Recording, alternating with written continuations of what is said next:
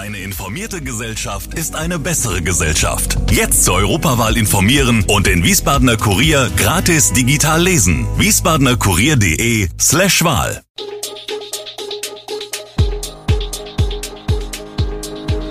Gude, unser morgendliches News Update. Das Wichtigste aus Wiesbaden für Sie im Überblick.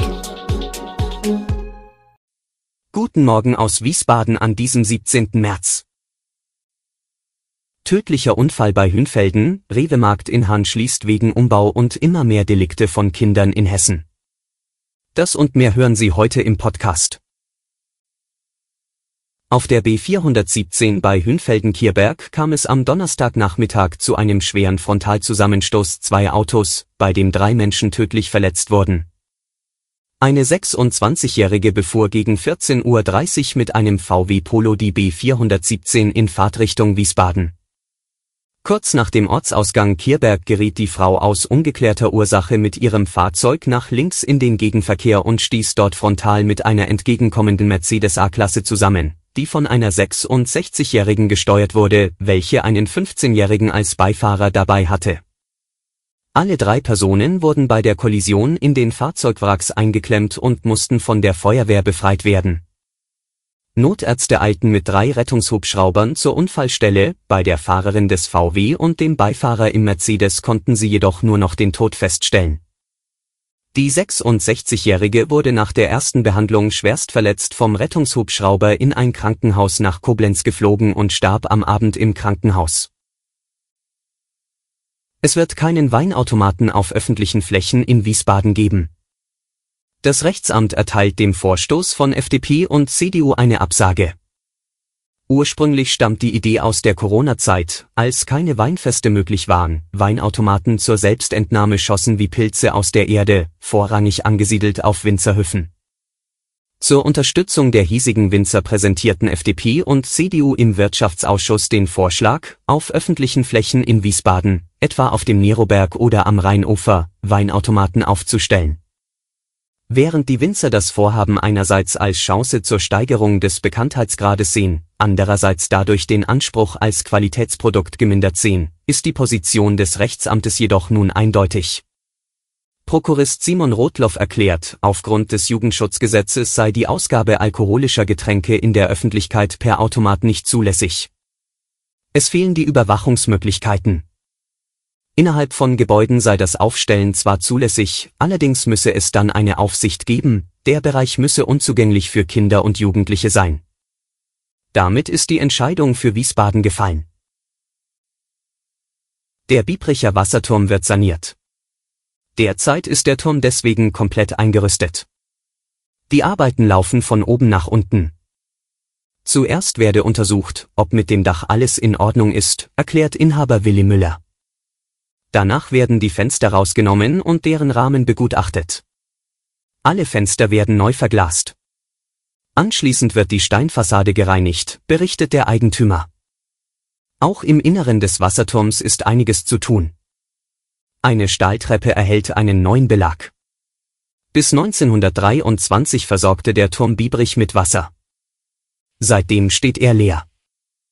Müller möchte den 42 Meter hohen Turm und den Anbau im Familienkreis nutzen, sagt er. Mit der Bauaufsicht und dem Denkmalschutz sind alle Arbeiten abgesprochen. Alles ist genehmigt. Der Rewe-Markt in Hahn schließt vorübergehend wegen Umbau. Doch viele Fragen zu den Modernisierungsmaßnahmen sind noch offen. Die Nachricht wurde zuerst auf Facebook verbreitet und sorgte für eine Diskussion und die Verbreitung verschiedenster Gerüchte in den Kommentaren. Die Sprecherin der regionalen Pressestelle des Unternehmens mit Sitz in Rossbach vor der Höhe kann die Umbaupläne bestätigen, doch auch ihr fehlen konkretere Informationen. Wie sie mitteilte, sei ein kompletter Umbau des Marktes geplant, sodass quasi ein neuer Markt entstehe. Für weitere Schritte würden jedoch noch die behördlichen Genehmigungen ausstehen. Wann es soweit sein könnte und wie lange der Umbau dauern würde, sei aktuell noch unklar. Vermutlich sei jedoch eine Schließung notwendig. Doch eine mögliche Sorge konnte die Konzernsprecherin den Stammkunden vorsorglich nehmen. Sollte es während des Umbaus zu einer Schließung kommen, würde über einen Interimsverkauf nachgedacht werden, versichert sie. Denkbar sei eine vorübergehende Versorgung mit einem abgespeckten Sortiment im angrenzenden Getränkemarkt. Der Fall der getöteten Luise bewegt Deutschland. Das zwölfjährige Mädchen aus Freudenberg soll von Klassenkameradinnen erstochen worden sein. Weil die mutmaßlichen Täterinnen jünger als 14 Jahre alt sind, droht ihnen von juristischer Seite keine Strafe. Doch wie kriminell sind Kinder? Daten der Landeskriminalämter Rheinland-Pfalz und Hessen belegen, die Zahl der Delikte, begangen von Kindern unter 14 Jahren, lag 2022 auf einem Höchstwert. In Rheinland-Pfalz hat das LKA vergangenes Jahr 4611 Straftaten von Kindern registriert, ein Großteil davon in den Bereichen des Ladendiebstahls, der Körperverletzung oder der Sachbeschädigung. Ein Höchstwert der vergangenen zehn Jahre. Tötungsfälle mit Beteiligung von Kindern hat es in Rheinland-Pfalz in den vergangenen zehn Jahren nur zwei gegeben. Im Nachbarland Hessen sehen die Zahlen ähnlich aus.